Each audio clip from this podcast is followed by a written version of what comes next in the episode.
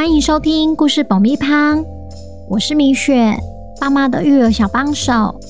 这是一个适合全家大小的 Podcast 频道，每周在这里分享一则有趣的故事，跟着小朋友一起冒险，一起学习。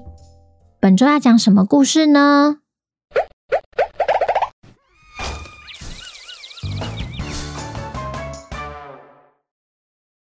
听故事前，请先订阅故事爆米花的频道，这样每周就能准时收听精彩的故事哦。如果你在 Apple Podcast 或 Spotify 上收听的话，请帮我们留五星评价，也推广给身边的亲朋好友们。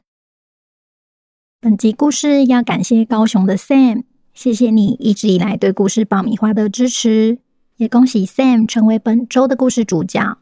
故事里会用山姆来称呼。小朋友，你们好啊！今天我们要来听听破案专家汪汪侦探寻找重要线索的故事。汪汪侦探为了破解谜样的声音，来到了消防局。他们距离真相是否又更接近一步了？本周的故事叫《惊人的发现》，作者米雪。准备好爆米花了吗？那我们开始吧。经过了一晚的敲敲打打，汪汪侦探还是一无所获，整晚也没有睡好觉。当福奇与莱西走出房门要去餐厅吃早餐的时候，发现思思正在和两位穿着蓝色制服的人交谈。随后，他们就跟着思思走出大门。福奇好奇地问服务生：“请问，刚刚发生了什么事啊？”没事没事，那两位是来检查水管的专家。那有找出声音的来源了吗？好像还没有，所以他们现在才要去看看旁边的下水道。莱西，我们跟过去看看。哦，欧奇心想，这是一个好机会，或许可以从中发现更多的线索。饭店旁的巷子里。有一个上锁的金属拉门，拉门的后方有一部电梯，那是通往下水道的电梯。当汪汪侦探弯进去巷口的时候，其中一个水电专家正在解释给思思听：刚刚检查饭店水压是正常的，也没有听到你说的奇怪噪音。如果下水道的管线也没有问题的话，那声音可能就不是来自水管。听到专家的说法后，福奇立刻打断他们的对话。我很确定是从水管传上来的。专家回头一看，你你是谁呀？我们就是听到噪音的访客。哦，你们好，我是水电专家山姆。可以请问你们为什么确定是从水管传上来的吗？莱西说：“因为从排水孔听的时候更清楚也更大声。”那就伤脑筋了。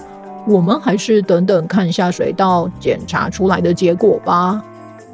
福奇这时突然穿过思思与山姆之间，走向电梯门。山姆赶紧上前阻挡。抱歉，抱歉，我无法再让你往前一步了，因为这里是管制区，除了工作人员外，其他人都不准进入。是这样的，我觉得昨晚那个噪音很像敲打声，而且声音还会忽大忽小，忽快忽慢，所以我在怀疑是不是有人掉进去下水道。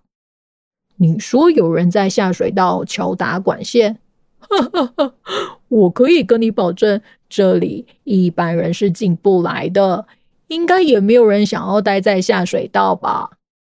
那假如真的有的话，你们会怎么做呢？有的话，在下面检查的同事一定会发现，但毕竟修缮才是我们的专长。如果你们真的有发现其他证据，我建议你们先通报消防局。汪汪侦探眼看没有新的进展，他们只好听山姆的建议，先前往消防局。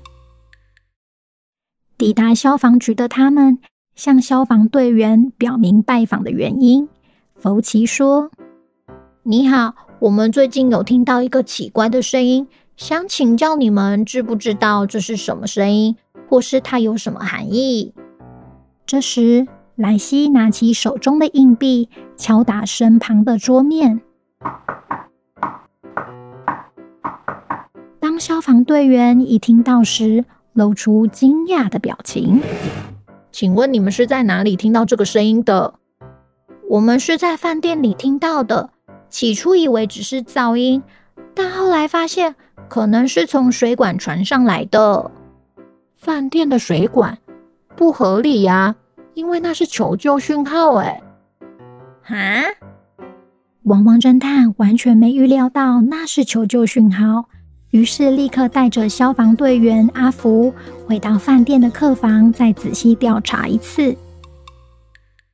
回到饭店后，阿福按照汪汪侦探所指示的位置，敲了排水孔几下，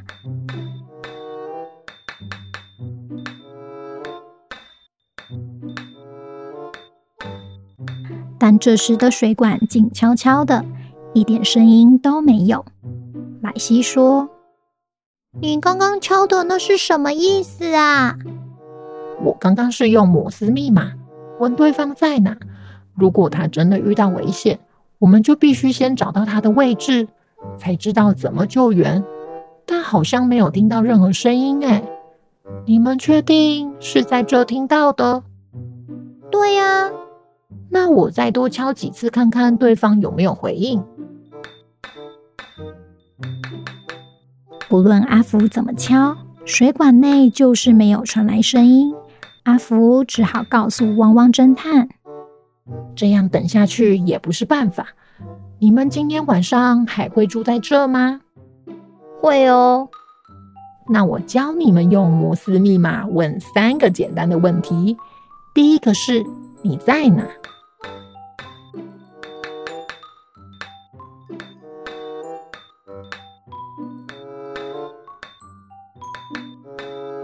第二个是你有受伤吗？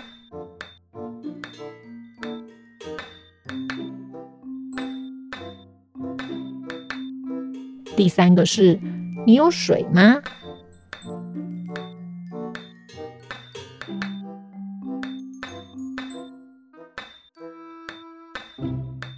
如果今晚又听到那个求救讯号，记得问对方这三个问题。然后再把他的回应记录下来。莱西，你记下来了吗？呃，再让我练习一次。